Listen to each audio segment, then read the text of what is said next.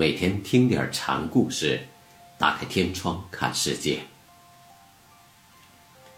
禅宗登陆一节，今天给大家讲寒山与拾得的故事，题目叫《苍天，苍天》。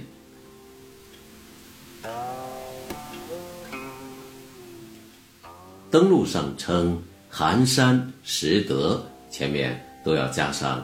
天台两个字，按教派师承，寒山师德都是天台宗的门人，他们提到方式及行为都与禅宗中人相近，所以登陆把他们列为音化僧人的行列中。按佛祖拈花，迦设微笑的禅门传说，文殊菩萨、维摩大士。须菩提、舍利弗尊者都是音化的高僧，这样，禅门登陆将天台宗人列入受了他们宗门影响者的行列，就不足为奇了。照登陆记载，寒山拾得与天台风干和尚有师承关系。寒山拾得曾问风干。古镜未磨时，如何照烛？古镜能照物，那古镜未磨成时，它能照的性能在哪里？这问话和禅门正宗有关明心见性的发问没有区别。风干和尚说：“冰壶无影像。”猿猴探水月，像冰湖那样无影无相，道透无子。只有猴子才去到水中去捞月。这上一句是回答问题，下一句是对发问者的讥讽。你说的这是不照烛，我们问的是能照的性能。你回答我们的问题，寒山拾得说：“你们让我说那赵姓，又不把这赵姓拿来，让我说什么？只能说可以看见的东西，存在的东西，不能说无的东西。这话和第一义不可道一样。”寒山拾得听了风干和尚的话。坐立而去。有一次，和尚们在一起烤茄子串儿吃，寒山拿起一串茄子，朝一位僧人的背上打了一下，僧人挨了打，猛回头。寒山问：“是什么？”这和尚没有理会寒山的提问，却说：“这个疯癫汉。”寒山听罢，向旁边的僧人说：“你看这家伙，浪费了我多少盐醋啊！”这是寒山在用讥讽和人论道，用茄串子打人，关键是在那一回头之际的是什么？我冷不防打了你一下，你一回头，这是什么？百丈禅师上堂讲道，上了座。就用杖子把众徒轰出门去。和尚们扭头向外走时，禅师高喊了一声：“回来！”禅僧有的由此就直接开悟了。这同寒山一样，都是以生灭法度人。南拳的弟子赵州游天台山，路上。就遇到了寒山，赵州当时还是个小和尚，寒山指着路上的牛蹄子印，对赵州说：“上座认得这个吗？”上座是一种尊敬的称呼，赵州说：“不认得。”寒山便指着蹄印说：“这是五百罗汉们游山时留下的脚印呐。”赵州问。既然都成了罗汉，怎么还变成了牛呢？罗汉是小乘四果位中最高的，修正到第三果位即阿罗汉果，就不在六道中轮回了。赵州故有此问，寒山听罢，高喊：“苍天，苍天！”赵州呵呵大笑。寒山问：“你笑什么？”苍天，苍天！赵州重复寒山的呼喊，以此作答。寒山叹道：“这个小厮，宛然有大家的做派。”寒山说：“罗汉变牛。”赵州不解，便用提问的方法表明了自己的疑惑。但这一问呢，就落了知见的窠臼。禅宗是反对这样设问的，因为一切皆是不可言说、不可思得的佛性本体的表象，一问便错。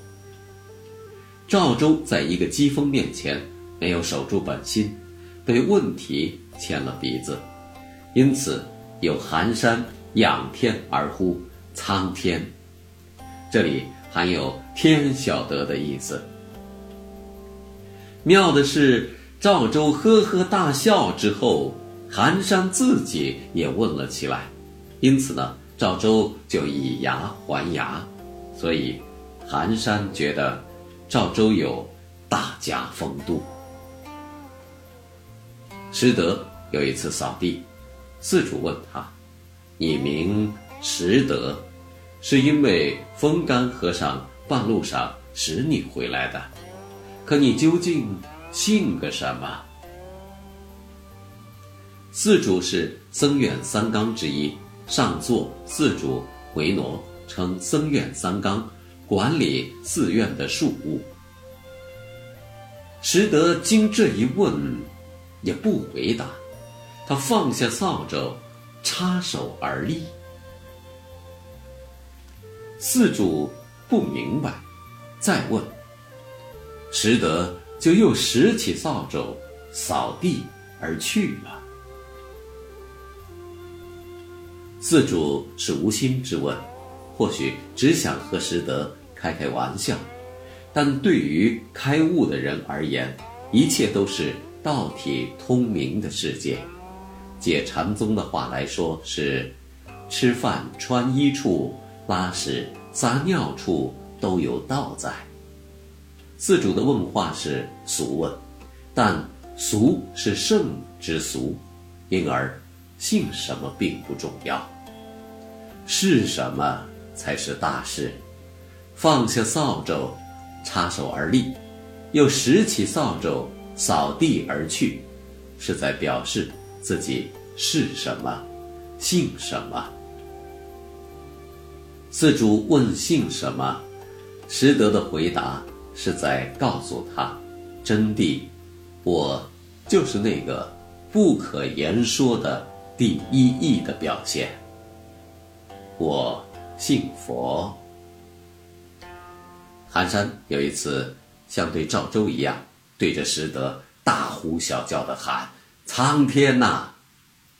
识得问：“喊个什么？”寒山说：“你不见东家死了人，西家也跟着哀悼吗？”师德明白了寒山的意思。既然世界统一于最高的道，他们就是相通的。于是两个人交手共舞，哭着笑着，一起出了他们所在的国清寺。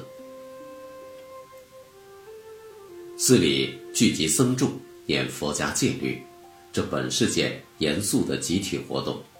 实德在这样的会上，却拍着手大声说道：“把人都弄在一起，想那是干什么？”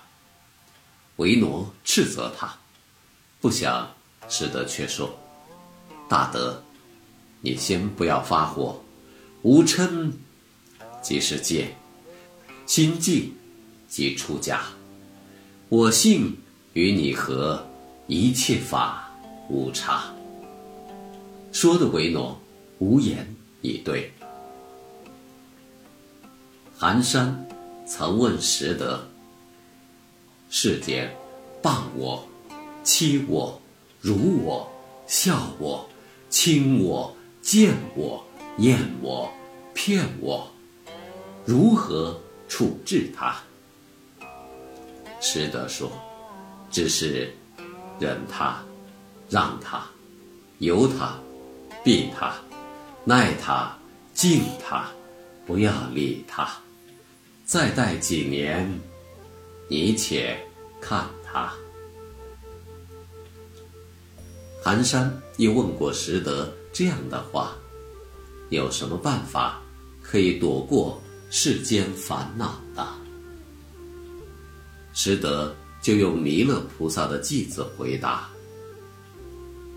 老拙穿破袄，但饭。腹中饱，琥珀好遮寒，万事随缘了。有人骂老拙，老拙只说好；有人打老拙，老拙自睡倒。剃拓在面上，随他自干了。我也省力气，他也无烦恼。